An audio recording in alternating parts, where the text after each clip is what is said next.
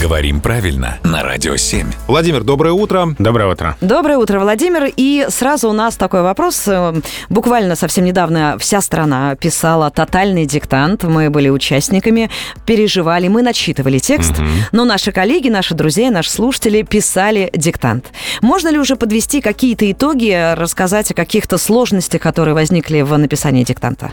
Да, мы всю неделю после диктанта проверяли работы, и уже видно, какие ошибки допускали участники, и можно составить такой топ самых распространенных ошибок. Самое ошибкоопасное место в этой нашей части текста, который вы диктовали, это было наречие под мышками.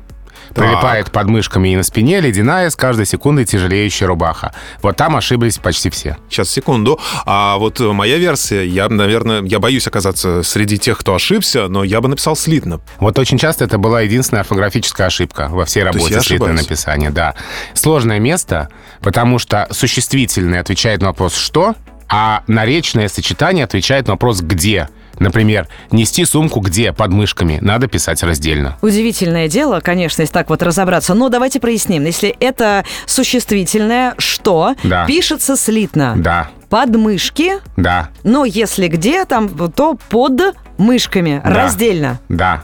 Ну и, соответственно, под мышкой тоже раздельно. Может возникнуть вопрос, что это за мышка такая? Да. И это не что иное, как мышца. И в латинском языке, например, мускул тоже слово родственное слово со значением мышь. Потому что вот эта игра бицепсами нашим предкам напоминала бег мышки под кожей. Поэтому мышка-мышца. Надо писать раздельно, где под мышкой. Под О, мышкой. великий и могучий, хочу я здесь Интересно, сказать. под мухой тоже, наверное, раздельно пишется. да? И тоже я об этом подумала. Да. Но здесь, мне кажется, сложностей никаких не будет.